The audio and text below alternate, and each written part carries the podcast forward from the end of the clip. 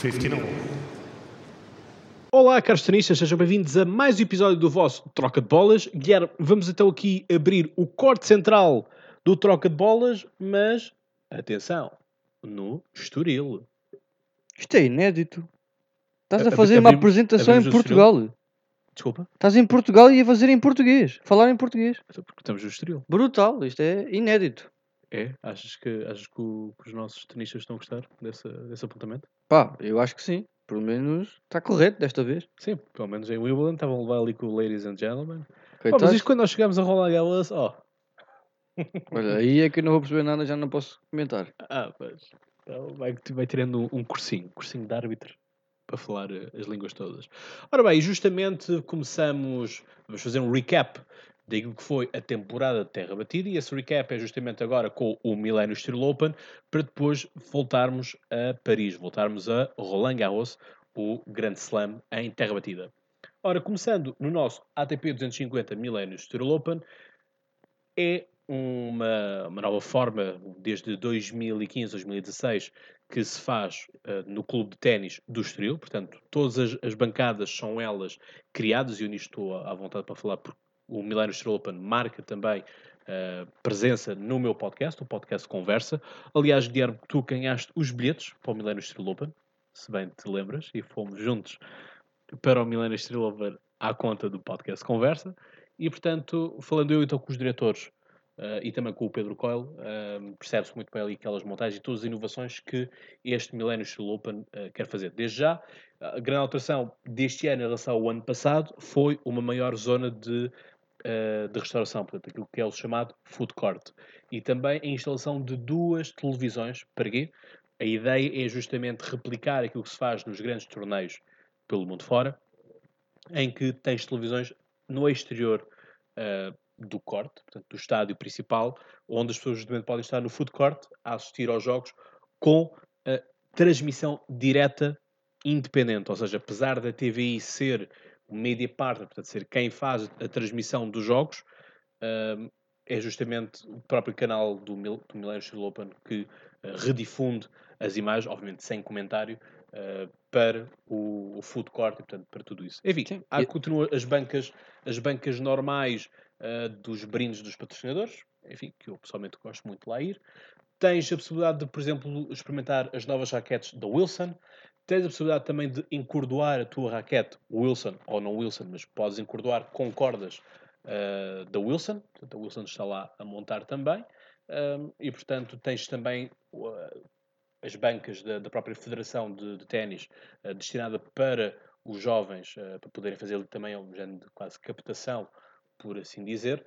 Uh, e pronto, tens toda, todas as marcas que vão marcando ali a presença e vão criando envolvência no próprio, no próprio torneio. Não sei o que é que te apraz dizer, o que é que tu achaste, qual foi a tua experiência neste Steel Open? Sim. Ah, em cima de tudo, dizer que o apontamento de terem metido as, as televisões cá fora é, é, para mim a, a- a melhor inovação, não é? Porque muitas vezes, eu como já vou há muitos anos eh, ao torneio, muitas vezes vinhamos cá fora, ou seja, casa de banho, ou seja, almoçar, ou já lanchar, ou seja o que for, e muitas vezes não saberíamos o que é que acontecia no próprio Sim, No- só ouvias no as corte, palmas, né? por assim ouvias as palmas, pronto, podias consultar em outros sítios os resultados, mas nunca podias ver. Assim, é uma, gran- uma forma de não, nunca se perder o, o espetáculo, que isso é que é importante.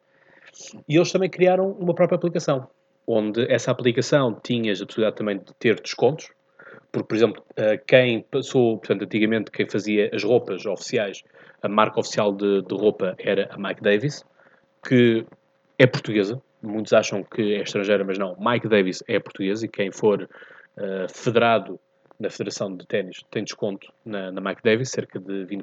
se Sim, e me não só, destacar também da minha parte, 10%. que eu sou federado como treinador, não é?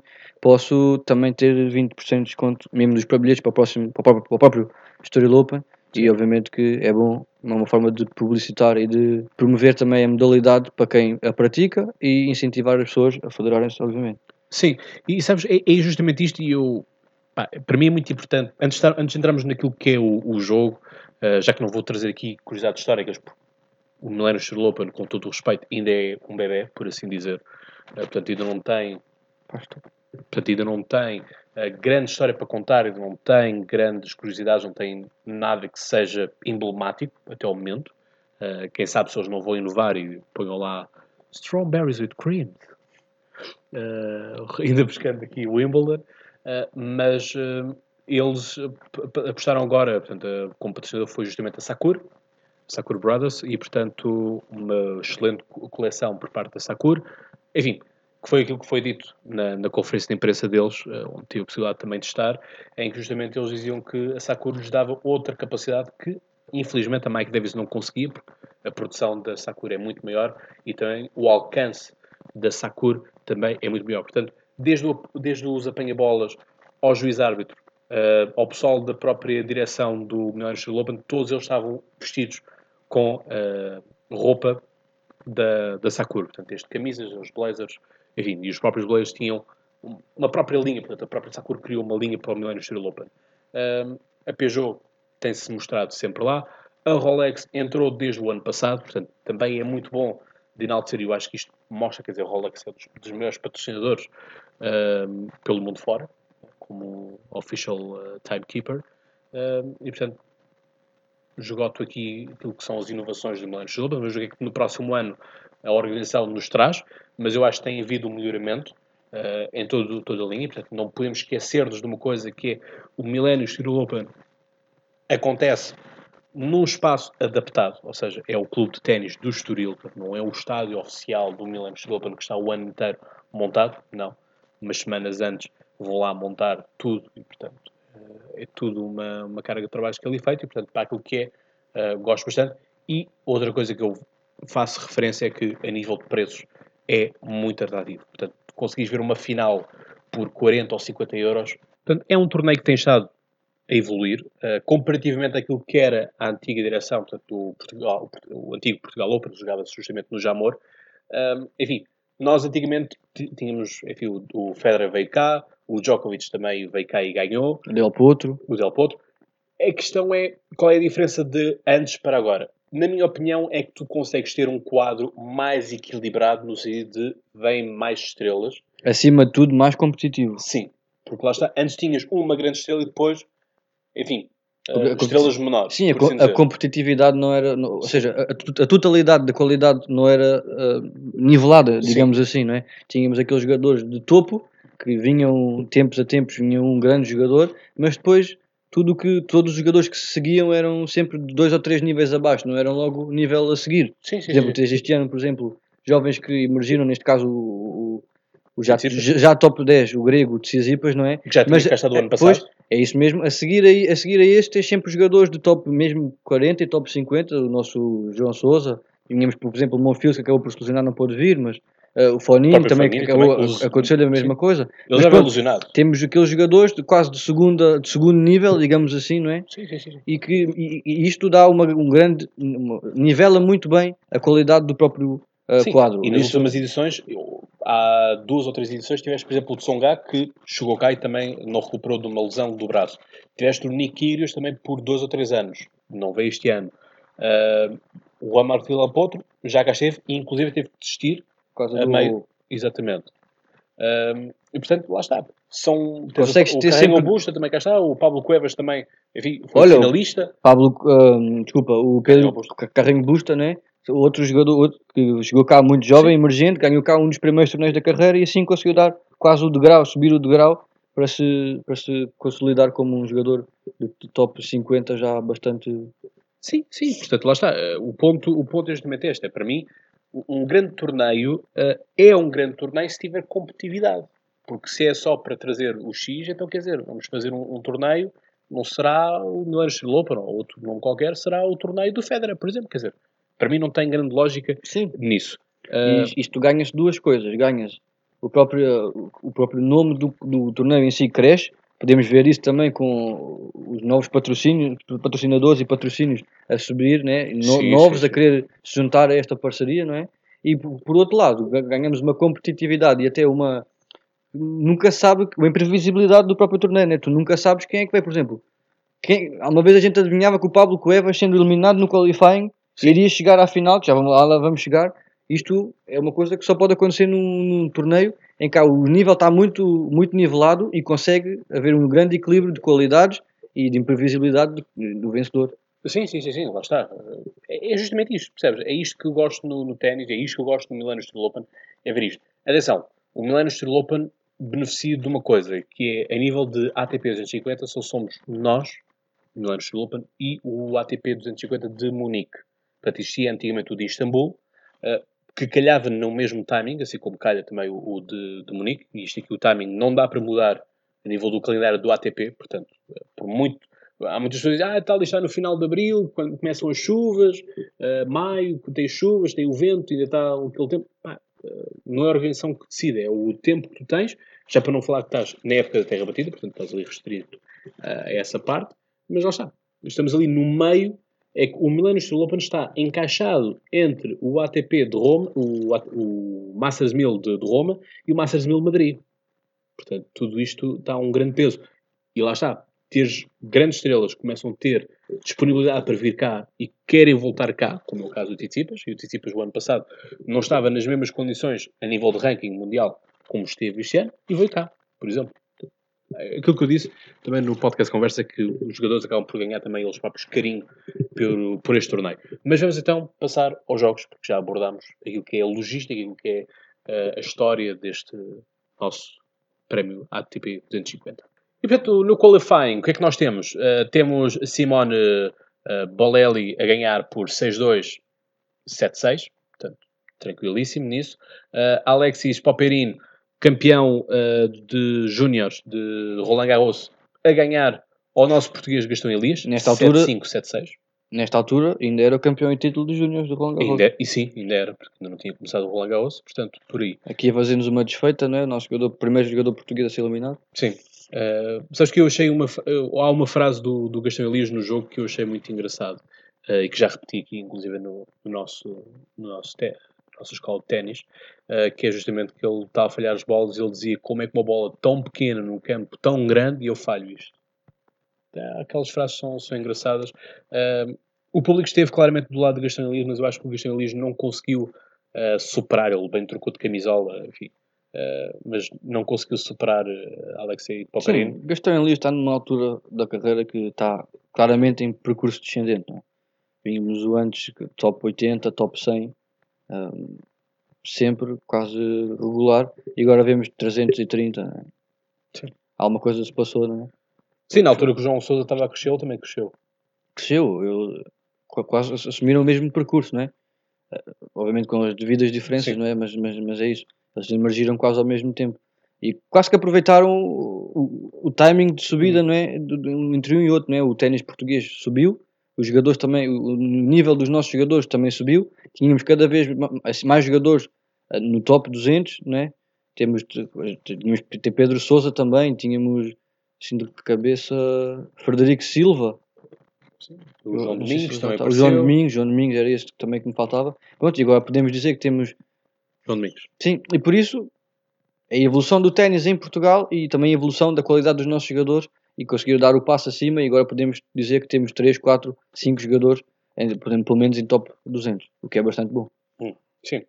Depois, uh, isto foi obviamente no estádio Milênio, portanto o estádio principal. Depois no, no corte ao lado, que é o chamado corte Cascais, são três cortes que, que existem neste torneio.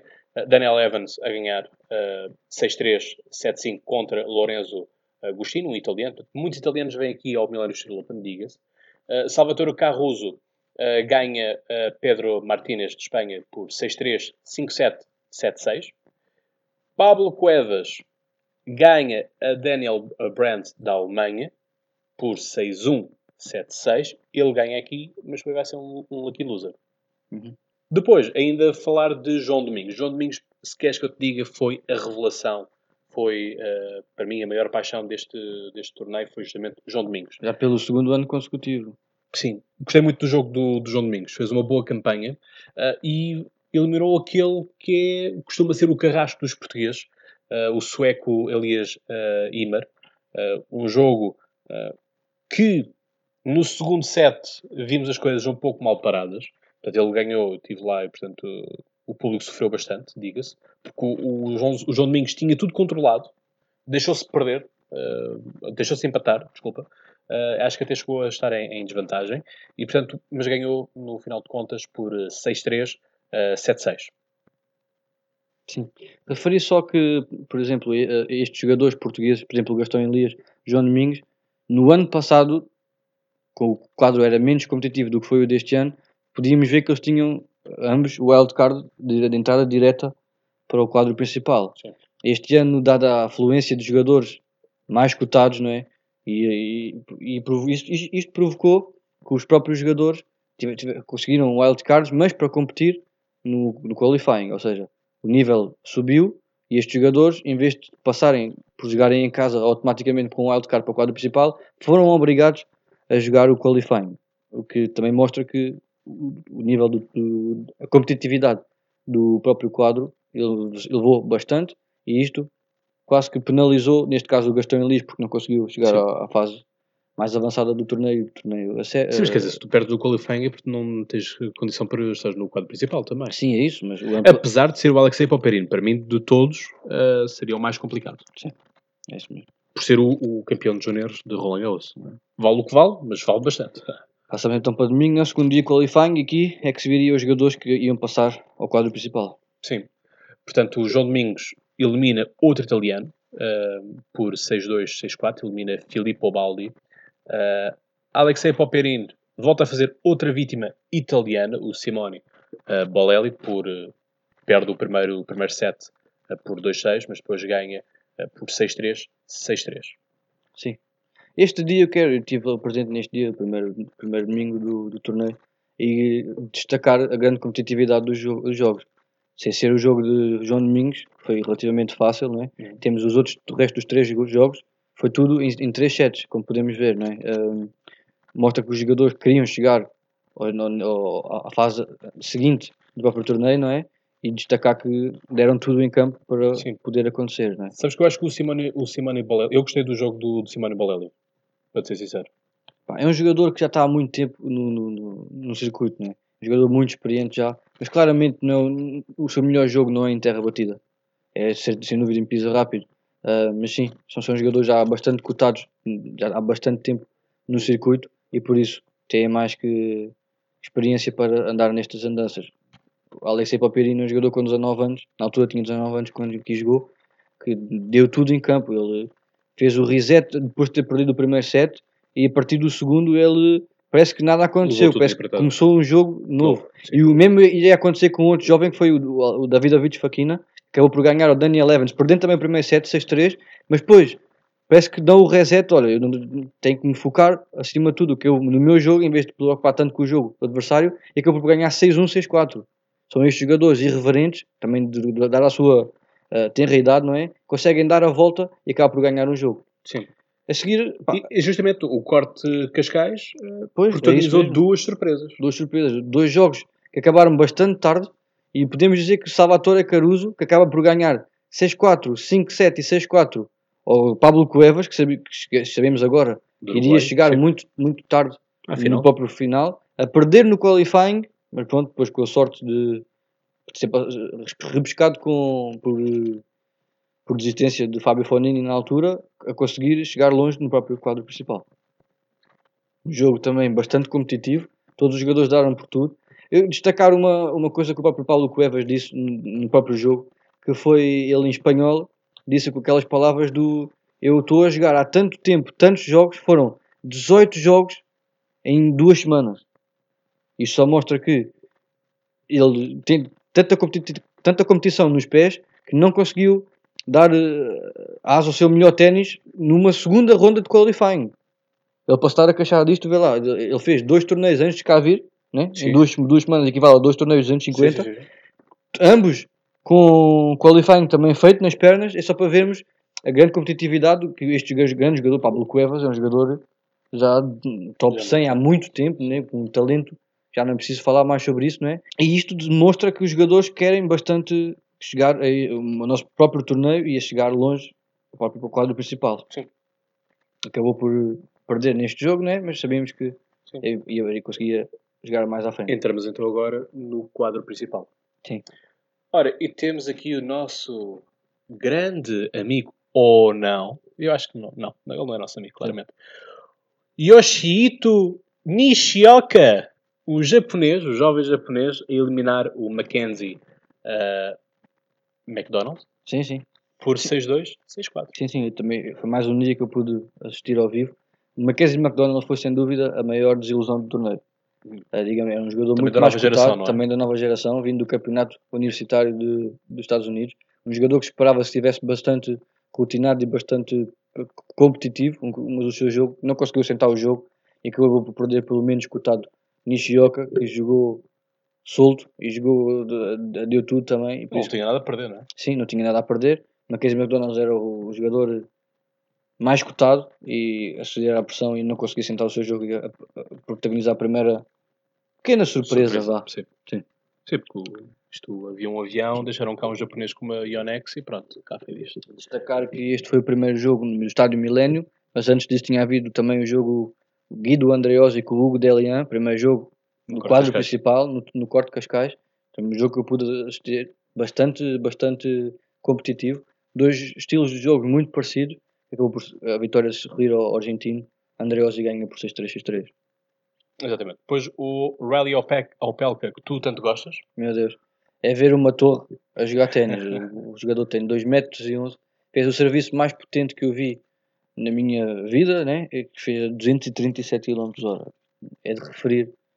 Mesmo em terra batida, que por ser o jogo mais lento, ele faz um Sim. serviço destes.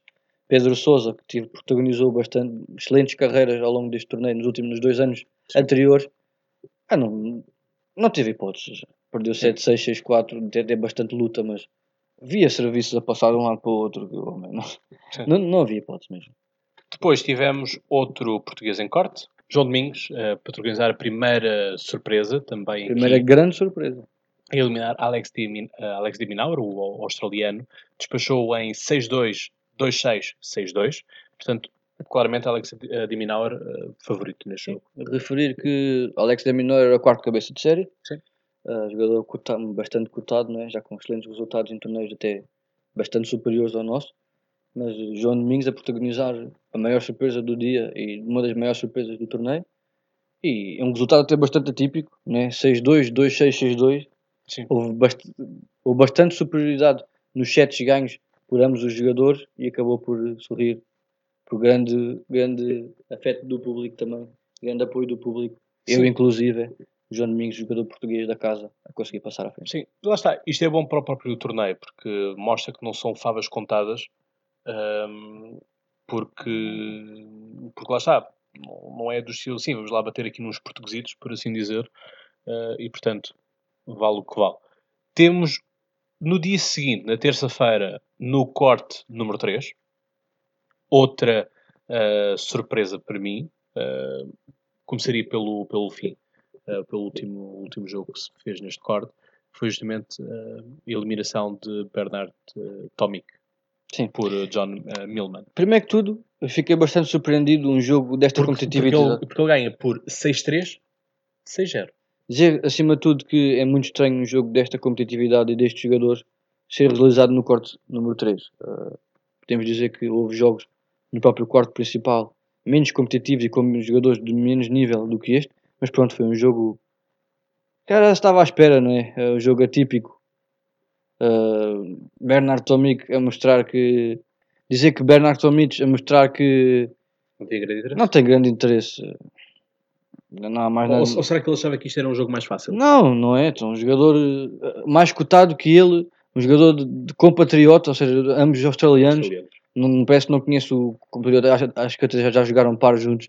Uh, John Millman, um jogador bastante chato, passa muitas bolas, ganha 6-3, 6-0. A Bernard Tomic, Tomic tem um talento incrível, mas simplesmente não quer dar uso. A seguir, mais outro jogador, isto foi um torneio que correu bastante mal aos americanos. Diga-se que outro jogador, Taylor Fritz, outro jogador que veio da nova geração, da nova geração e do campeonato universitário, a ser surpreendido pelo emergente Alexander Davidovich Fokina, jogador espanhol bastante novo também, ganhar 7-6-6-4, uma surpresa, mas nada mais a referir, né? Sim. No corte de Cascais, o jogador bastante, que eu gosto bastante. Yaziri! Yaziri, é verdade. Malek Yaziri, jogador tunisino. Mais um, um excelente jogo contra Nicolas Jarry. Jarry, um jogador também bastante, bastante bom que está a emergir. uh, um grande jogo também de 3, de 3 sets, a ganhar por 6-3, 3-6 e 6-4. O jogador tunisino que a gente podia, havíamos de ver mais à frente com uma excelente vitória. Olha quem está aqui a seguir. Pablo Cuevas. Onde é que tu já viste este jogo há uns tempos atrás? Foi no qualifying. Foi no qualifying. Foi a desforra. Foi a desforra, é verdade. Foi a justificação do Silva. Salvatore... Eu estou aqui porque mereço. Sim, Salvatore Caruso, jogador italiano, tinha eliminado o próprio Pablo Cuevas, que haviam de ser adversários também na, prim... na primeira ronda, no quadro principal, e Pablo Cuevas a vingar-se sem, sem dó nem piedade, a ganhar 6-2, 6-2. Parece que o cansaço tinha ido embora. Parece que sim. Parece que ele, pá, às vezes patos no fundo e depois voltas com mais força para cima. Não? É isso mesmo. Leonardo Maier, não esquecer que é o parceiro de que também haveria de jogar com João Sousa, João Sousa neste próprio torneio, ganhar 7, 6, 6, 4 ou Dusan Lajovic. A segunda grande surpresa da primeira ronda, uh, Dusan Lajovic tinha vindo do torneio de um título bastante importante na semana anterior e a perder logo na primeira ronda frente ao Leonardo Maier, que menos cotado e especialmente em terra batida. Sim. Depois no corte principal, no estádio Milênio, uh, Pablo Carreño Busta, quanto a mim, surpreendentemente a ser eliminado. Sim. E temos aqui outro caso de reset, ou seja, uh, Jeremy Chardy uh, perde o primeiro set por 7-5, mas depois ganha os seguintes por 1-6, 2-6. Sim. O antigo campeão uh, do, do nosso Millennium Story Open, Pablo Carreño Busta, não correu bem desta vez, como é óbvio, né? ganha 7-5 o primeiro set, mas depois é surpreendido pela experiência e pelo nível de jogo excelente de Chardy o francês acabar por ganhar em 3 sets. O jogo a seguir, mais um. Bateu forte o nosso coração, de certeza, né? Sim. João Souza fazia um grande jogo contra o Alexei Paperini, um jogador que deu bastante trabalho, mas João Souza conseguiu ganhar em 3 sets também, 6-4, 2-6 e 6-4. Eu pensei que depois do segundo, do, do, set, do segundo set, excelente nível do jogador australiano, acabou por conseguir ganhar o nosso português, o nosso conquistador, em 3 sets. Ficámos agora... bastante felizes com isso. Sim, sim, sim, sim. E agora temos aqui dois nossos amigos. Um amigo casaco que esteve em Wimbledon, né? aqui o Cusquino, com o nosso grande amigo Francis TFO, ou Big Foe, como está no Instagram, enfim, o Big Foe que nos fez dar um ataque, já vamos falar sobre isso. Uh, Francis TFO, que tinha sido finalista vencido o ano passado, portanto, o ano passado ganhou então João Sousa na final contra o TFO, e o TFO ganha por 6-3 e depois 7-5. Sim, a, a, confirmar o seu favoritismo e assim, eu consegui passar. Sim, mas no Francis TFO, para mim, não convenceu em toda a prova, para ser sincero. Depois, no dia seguinte, na quarta-feira, Tivemos então o português João Domingos a fazer tombar outro gigante, o John uh, Millman, ganhando então por 6-3, 2-1, porque houve distância então de Millman. Sim, é verdade. Uh, para já, João Domingos já estava acima do próprio jogo. Uh, podemos, se calhar, até tentar adivinhar que o João Millman já vinha uh, reduzido fisicamente. Sim mas que mostra que o nosso jogador português também estava bastante nível. John Milman é um jogador bastante mais cotado, bastante mais experiente, mas sim, por, para bem do nosso público e nós, como é óbvio, como é óbvio também, é, ficar contentes por o jogador John Domingos passar mais uma fase. Sim.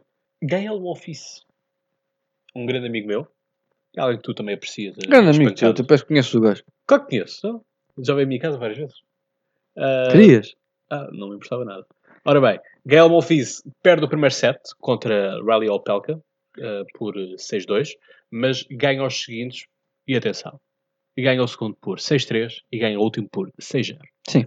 Jogador o acrobata com uma elevada estatura, não é? Riley Opelka, claramente que quebrou fisicamente. Num jogo, num, num, dia em que as condições estavam até bastante difíceis, bastante vento. Jogador francês que, assim, que a conseguir uh, assumir o seu favoritismo não é? e a ganhar de relembrar que Gael Monfils estava a vir de lesão, ou seja, não, o seu ritmo não era o mais indicado, o mesmo que, que nos costuma habituar, mas assim consegui passar à frente e eliminar um jogador bastante difícil como o jogador americano. Stefano Tsitsipas, um dos cabeças de cartaz também, Sim. a despachar uh, Guido Andreozzi, o argentino, por 6-3, 6-4. Stefano Tsitsipas, que dada a sua, o seu estatuto de cabeça de série número 1, a passar automaticamente à segunda ronda e assim a ganhar ao Guido Andreozzi, jogador que já vinha do qualifying. Sim. Uh, facilmente, né? 6-3, 6-4 foi quase um aquecimento. Uma Sim. preparação para o resto, o que vinha a seguir do, para o torneio. Alejandro Foquina eliminar então o Jeremy Chardy. Sim. Portanto, o espanhol vencer o francês por 6-1, Claramente. 6-2. Chardy, com a sua já idade bastante elevada, já quase podia ser pai, né? Quarentão, não é? David Faquina, o jogador espanhol, a ganhar por 6-1, 6-2, resultado bastante expressivo, expressivo e claramente a, a assumir que entrou muito mais forte e também que Remy tinha feito um, um jogo bastante uh, dura, longo e duradouro e assim, claramente uh, Eliminar o francês. eliminar o francês e Próximo dia. segue mais um dia, quinta-feira. Quinta-feira. Foi o dia em que a gente lá esteve. Pois foi. Com o patrocínio do grande podcast Conversa e onde. é o meu podcast, desculpa. E também devias agradecer ao podcast Conversa. Já agradeci várias vezes, até para o meu próprio podcast. Fazes muito bem. Exatamente, participaste no episódio 150. Grande Olha. participação. Já que estamos a fazer isto, olha, podem ver o episódio 150. Exatamente. Onde tu dizes logo, ainda antes de existir o podcast Troca de Bolas, dizes Sim. o que é que eu acho deste nosso grande projeto Troca de Bolas. Sim, é verdade. Obviamente, quando a gente fez isto e o próprio sorteio que eu tive a possibilidade de ganhar e felicidade, como é óbvio, de, de próprio contigo, né? também podia ter levado outra pessoa, não esquecer isso. É verdade, mas fizeste a simpatia de É levar o podcaster. Nunca saberíamos que havíamos fazer um podcast juntos, né? Não, até a ideia surgiu lá e justamente quando terminámos Numa- o jogo às 10 da noite. Sim, numa brincadeira bastante normal, não é? Acabámos por, olha, se calhar é uma boa ideia e assumimos isso. E fomos falar com o nosso padrinho, não é? É verdade, é verdade. Já lá, É, já lá chegamos, que foi no final. do. Exatamente, vamos lá então. Pablo Cuevas. Este, referi que a primeira, a primeira sessão da, da manhã a gente não teve lá, a gente foi à sessão da, da noite, também dado o nosso trabalho durante o dia, né? a gente só podemos ir Exato. final do dia. Uh, Pablo Cuevas, aquele jogador que ninguém dava nada por ele, não é? já tinha sido eliminado como Lucky Loser, conseguiu assum- assumir o quadro principal e ganhar facilmente 6-2-7-5 ao Filipe Baldi, outro jogador que acabava por garantir também como Lucky Loser a presença no quadro principal. Davi Goffin. que via a substituir o da Fonini e que Sim. assim, eh, como cabeça de série número 2, passava diretamente à segunda ronda. Foi o que aconteceu também a Felipe Baldi neste caso. Sim, talvez seria mais, apenas mais um italiano a ser eliminado, porque os italianos levaram eh, uma grande tareia. na- Sem dúvida aqui. dizer que os americanos e os italianos não ficaram contentes com este torneio, Não. com a sua prestação no De torneio. todo, de todo. Ora, os belgas fartaram-se de comer batatas fritas. O pastéis de Belém. Ou isso? Ou estão uma mistura dos dois? Eh, tal- Talvez não seja muito, muito saboroso. 6-3-6-2, né? Vitória clara frente ao nosso jogador João Sousa, que não, assim não, não conseguiria renovar o seu título. Sim, esperava-se muito. Eu acho que também houve muita pressão mediática sobre o João Sousa. Ahm, enfim, o João Sousa, quanto a mim, falta-lhe falta um pouquinho ainda de consistência. Acho que o maior problema dele está na cabeça. Psicologicamente. Sim. Mas pronto, David Goffin. precisamos Sim, o David Goffin, top é? 20, etc. Já esteve no top 10 há, um- há uns tempos atrás, há 3, 4 anos, sensivelmente. Esteve aí no top 10. Teve depois afetado com algumas lesões também, mas para mim sempre foi daquele jogador que prometia muito, o David Goffin. Pá, Falta-lhe ainda títulos. Sim. O jogo ele tem. E os primeiros jogos que a gente viu. Exatamente. Vimos o grande Malek Yaziri, portanto, o único jogador ah, africano a jogar no Milan Steel Open. Kevin Anderson já tinha estado também ah, na edição do ano passado, não pôde estar nesta por lesão no cotovelo. E ora, Malek É outro jogador que está quase eh, comprometido com o nosso torneio, né? já há muitos anos que vem cá seguidos e Sim. está claramente sim, sim, sim, contente. sim, sim. e só não veio por causa da lesão. Sim, sim. Só Lá está, é, isso. é esse o carinho que, que, é, que, é, que é dado. Isso só mostra o bom trabalho também do torneio, de, de- toda a promoção Claro sim. e toda a envolvência do ambiente do próprio torneio com os Sim. próprios jogadores e com as próprias famílias. Sim. Ora, exatamente. Isso é que tu falaste agora bem, que foi a questão das famílias. Porquê? Porque o João Zilhão contou-me no podcast Conversa justamente que ele, eh, a capacidade negocial eh, muitas vezes é do estilo, ok, eh, não temos mais dinheiro para dar. Eh, pá, mas vamos dar-te aqui melhores condições no Hotel Miragem, que é um dos patrocinadores, é onde ficam todos os eh, tenistas, portanto ficam no Hotel Miragem, um hotel de 5 estrelas virado para o mar. Um, e é o que ele diz, Cláudio, muitas vezes damos um quarto só para a mãe, um quarto só para o pai, para a entourage, portanto, todo aquele que é o séquito, que depois estes, estes tenistas trazem um, grande arsenal de pessoal atrás. Sim, é. cada um fica não com um só a família, treinadores, Sim, isso que eu a dizer, o arsenal todo que eles trazem, portanto, família, os massagistas, os treinadores, enfim, preparadores físicos, tudo, tudo vem com eles, acabam por também ter direito eh, a esses luxos que, que, enfim, Portugal consegue dar ali na, na linha de Cascais. E, portanto, Malek Yaziri, Se João Sousa já tinha sido eliminado, o seu colega de paz, uh, Leonardo Maier, da Argentina, também foi eliminado em 7-6, 6-1. Sim, aqui acho que éramos os únicos adeptos a torcer pelo Jaziri. Sim, eu acho que sim. Uh, Leonardo Maier, pelo, também com o carinho, provavelmente por jogar com o nosso grande João Sousa. Neste próprio ano, né, no Australian Open, a chegarem às meias finais, coisa feito nunca alcançado uh, por jogadores portugueses. Mas nós apoiámos o Jaziri porque gostámos do jogo dele, assim, eu sobretudo, e 7-6-6-1. Eu gostei mais do nome. Sim, epá, uh, podemos dizer que um primeiro set muito equilibrado. Sim. Houve até breaks para, para, para, os dois lados, mas acabam, sempre por haver contra-break e depois 6-1. O Leonardo Maia penso que perdeu um pouco a cabeça. O Jaziri estava a jogar bastante consistente e conseguiu assim levar de vencida ao jogo. Sim, sim. E a seguir o nosso pesadelo. Quase. Põe, podia ser pior. Nisso, podia põe, ser pior. Não, põe pesadelo nisso, porque quer dizer, isto, nós, isto foi um ataque de nervos Uh, porque, enfim, temos, vamos agora falar do nosso amigo e do nosso arqui-inimigo, não é? Porque estamos a falar de, então, o, do americano Francis TFO, o Big Foe, contra, então, o tal japonês que deixaram aqui pelo Estoril com o Ionex, uh, o Ish, uh, Yoshihito Nishioka. Ora bem, o Nishioka ganhou o primeiro set por 6-2. E aqui que nós ficámos a olhar um para o outro do estilo. Tu ficaste logo a suar. Eu fiquei, porque eu gosto imenso do TFO, gosto muito do estilo de jogo dele, aquela força que ele power que ele, que ele dá, aquela potência toda na pancada. Uh, enfim, muitas bolas Sim. na rede, não gostei da, da prestação. Não, lá está, não foi um jogo convincente, não foi o mesmo Tiafou que esteve o ano passado. Uh, não sei se ele achava que isto seria eventualmente favas contadas. Sim, o nível dele subiu, né? o ranking também subiu. Sim. Mas sim, ele, ele tentou jogar com um, um jogo muito uh, agressivo numa fase inicial e acabava por falhar muitas bolas. Ou seja, eu pensei que ele perdeu ele, ele assumiu, ele, ele, assumiu claramente o jogo, mas o jogo não estava a entrar. Ele teve que estabilizar o jogo. Referi que ele acabou por ganhar em 3 sets, né? 2-6, 6-3, 6-3, e no próprio segundo set ele teve break de abaixo. Ou seja, ele teve que claramente uh, aumentar o seu nível de jogo, uh, teve que claramente concentrar e uh, apostar no jogo mais consistente e conseguiu assim dar de vencida né, 6-3, conseguiu virar o segundo set e acabou por ganhar no, no set que só nos dava suor que é 7, 6, estava, era de noite, estava bastante sim, frio, até sim, vento, sim, e a gente parece que estávamos no torneio com calor, porque a gente estávamos bastante nervosos com o jogo, e acabou por ganhar 7-5 no tie-break. É, é repare, ele teve a vantagem, deixou-se empatar, acho que até chegou a estar a perder, enfim, quer dizer, aconteceu tudo e um par de botas nesse jogo. Um jogo bastante, bastante um tempo com pontos muito bons. Muito duradouro, sim, muito longo. Foi um jogo bastante equilibrado também e com um excelente, um excelente espetáculo. O público todo claramente uh, apoiar o Francis Tiafoe e com essa ajuda ou não acabou por ganhar Sim. no jogo. Ele relembrar que ele não deu conferência de imprensa, ele não, não deu uh, sequer. Sim, e que tinha que ir dormir. Éramos, eh, Era passava das 10 da noite.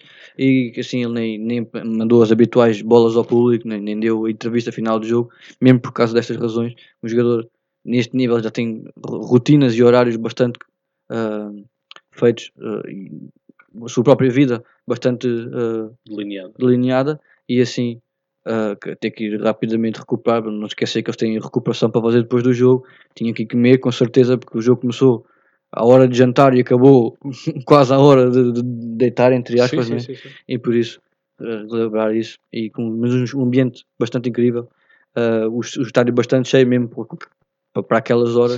E isso é bastante bom. É, é que isso o, Big, o TFO não pode esquecer-se de uma coisa que é o público nunca o deixou cair, é? E tínhamos toda a razão para, para deixá-lo cair, quer dizer, não estava a ser um jogo satisfatório da parte dele, uh, quase que valia a pena apoiar mais o Nishioka, porque justamente era o japonês que estava ali a dar tudo por tudo, ou seja, estava do estilo, não, eu quero jogar isto, eu tenho que merecer jogar isto, um, pá, e o Big Four, não sei pá, o que é que lhe passou pela cabeça, mas não deu, não deu o espetáculo que nós estamos habituados. Sim. Sem mais demoras, passámos para a sexta-feira um, yeah. e o, o, início dos quartos de final, o início e o fim. Agora, os quartos de final serem jogados todos no mesmo dia. Primeiro jogo, a maior tristeza do dia, não é? Para os adeptos portugueses, 7-6, 6-4. Sim, estava a ser uma jogo, campanha. Sim, o tenista grego, não é? Tsitsipas claramente favorito. E assumir o favoritismo e a ganhar com alguma facilidade o nosso tenista português.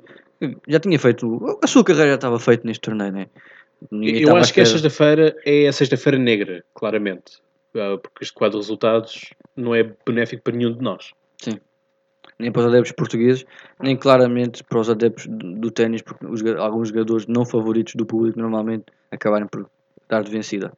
Pronto, já referi que 7-6, 6-4, este torneio do grego, que foi o primeiro do Estádio Milénio, e passando logo para David Goffin e Malek Jaziri, o nosso amigo. O Yaziri ainda, marcou, ainda ganhou o primeiro, pá, 6-4. Ainda ganhou o primeiro set, ainda deu-lhe uma alegria, mas depois 7-6 e 6-2, uh, David Goffin a levar o seu nível de jogo claramente e a chegar assim às meias finais.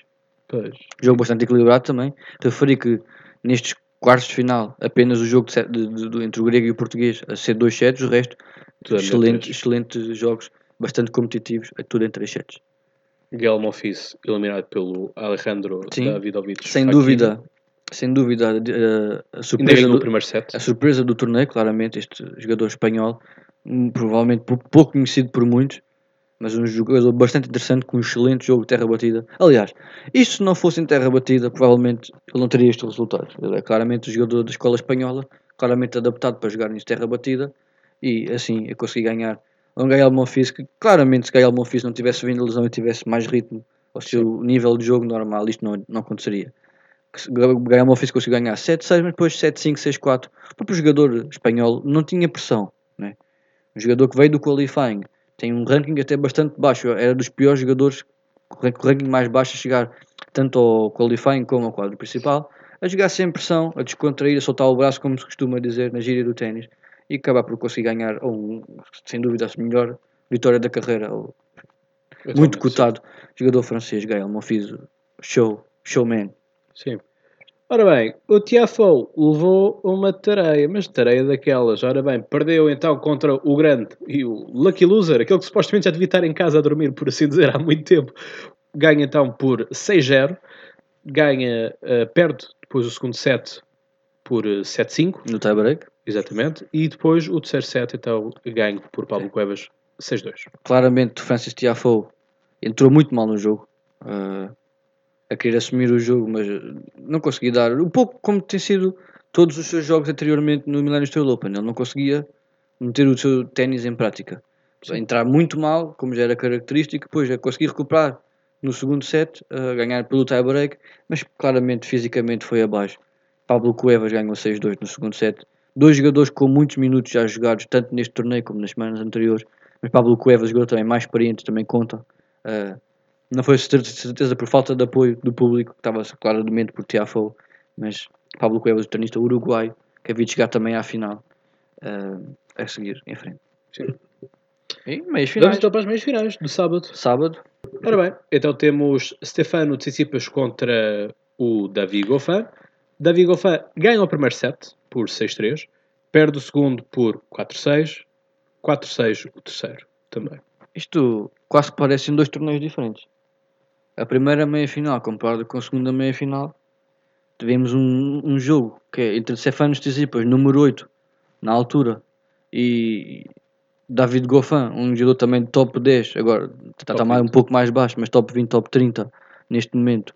Na, neste momento não, na altura em que o National Open se, se, se jogou, e depois vemos Alessandro Davidovich Fokina, um jogador fora do top 100 e do top 150, e Pablo Cuevas, que é um jogador do top 80. Uh, parecem dois torneios diferentes e isso só mostra uh, bastante competitividade e o excelente nível, mesmo dos jogadores com dados menos cotados, mas apresentaram-se a um nível muito elevado. E isto é que é bonito, é, tem a beleza do nosso desporto. Sim. Assim. É, lá está, é a sorte, sorte e os azares dos quadros que vão, que vão trazendo. E, é? Isto fazendo o paralelismo com o Wimbledon, quer dizer, nunca se esperaria que Batista Augusto chegasse onde chegou às meias finais, por exemplo. Ou o Guido Peia, por exemplo. Ou o Guido Peia, por ou exemplo. Miquel Cucusquinhos, chegou aos quartos de final. Ou uma vez a gente pensava isso. É verdade. Uh, referi também que foram, depois deste já, uma longa, quase uma semana passada de, de jogos, foram três jogos bastante competitivos também e tudo em três sets. Isto só demonstra o excelente espetáculo que o, o torneio conseguiu apresentar e isso mesmo, pronto. O grego conseguiu ganhar, perdeu 3-6 no primeiro set, depois 6-4, 6-4. O David Goffin também acabou por ir em baixo. No segundo jogo também, não é? Uh, David David Faquina acaba por também ganhar o 6-3 no primeiro set e depois perder 6-2, 6-2. Pablo Cueva, da sua experiência, acabou por falar mais alto. Ambos os jogos podemos dizer que acabaram, os, quem perdeu o próprio jogo, o encontro total, acabou por perder, ganhar o primeiro set, mas depois a dar de, Isso é números vencida. parciais, já reparaste? Há 6-3, 6-3 e depois 6-2, 6-2 e 6-4, 6-4. Exatamente. É, é engraçado, é uma curiosidade. Ah, olha, por falar em curiosidade, não tens nada para dizer hoje? Não, daqui não há muito para dizer. Aliás, já, as curiosidades acabei por já dar no primeiro. Lá está, ainda não é um torneio que tenha alguma coisa característica, ok? Portanto, não tens eh, nenhuma tradição, como é o caso dos morangos, ou como é o caso do torneio de. a taça do torneio ser, por exemplo, possibilidade de os, quatro mosqueteiros, eh, como é o caso do Roland Garros, por exemplo. Enfim, o que eu te posso dizer é que eh, quem faz a taça é a Vista Alegre, portanto, é a nossa melhor porcelana voltou a ser. Durante algum tempo foi a taça de vidro, também na mesma, feita pela Vista Alegre, portanto, ali da nossa fábrica da Marinha Grande. Uh, mas voltamos então à porcelana uh, que tínhamos herdado então do Portugal Open, ainda jogado no Jamor. Uh, portanto, voltámos a ter então a porcelana com um, um design uh, bonito. Se queres que eu diga, já há muito tempo que eu não via um design de taça em Portugal tão bonito como tinha sido este ano. E essa taça foi parar justamente às mãos gregas. É verdade. Não sei se te lembras, estávamos em torneio aqui na nossa escola. Acabámos por ver este jogo aqui juntos, na nossa escola, aqui no computador, quase a fazer duas coisas ao mesmo tempo. Tu tinhas acabado de jogar, penso eu, ou foi no sábado? Foi no sábado, tinhas jogado no sábado. sábado. Acabámos por ver no domingo aqui o jogo juntos, com vários pessoal aqui da nossa escola também. Um jogo bastante equilibrado, não é? Sete, isso acabou por 6-3 e 7-6. O resultado não demonstra tanto ah, equili- o equilíbrio ahm, que houve no jogo. O, terceiro- o segundo set, claramente, né, 7-6. Pablo Cuevas deu tudo o que tinha, mas estava bastante mais fatigado. A nível físico estava muito mais abaixo. O próprio Stefano Tsitsipas que acabou por assumir o seu favoritismo, cabeça de série número 1 um também, jogador mais cotado claramente, acabou por conseguir ganhar.